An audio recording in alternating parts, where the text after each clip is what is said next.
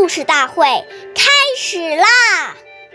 每晚十点，关注《中华少儿故事大会》，一起成为更好的讲述人。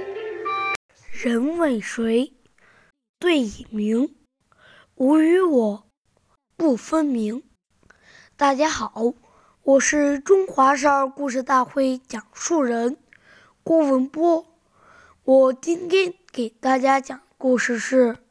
三顾茅庐第三十九集。三国时期，刘备为了让足智多谋的诸葛亮出山辅助，便带着关羽和张飞前去拜访。第一次拜访，诸葛亮外出了；第二次拜访诸葛亮，诸葛亮访友去了；第三次前去时，张飞很。高兴地说：“大哥，别去了，让我用绳子把他绑来。”刘备责备张飞无礼。随后，他再去拜访诸葛亮。刘备见诸葛亮在睡觉，便站在一边等候。诸葛亮醒了后，见刘备这么有诚意，便答应了刘备的请求。辅助刘备打天下。下面有请故事大会导师王老师为我们解析这段小故事，掌声有请。好，听众朋友，大家好，我是王老师，我们来解读这段故事。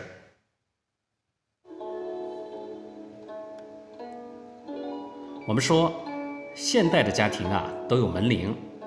我们摁了门铃，对方一定会问：“你是谁？”如果只回答“是我”，这种回答等于没说。这个时候，我们应该报出自己的姓名，并说明来意。我们以为对方一定记得我们，认出我们的声音，结果对方有可能根本搞不清楚你究竟是谁，反而弄得双方都很尴尬，这样就很失礼。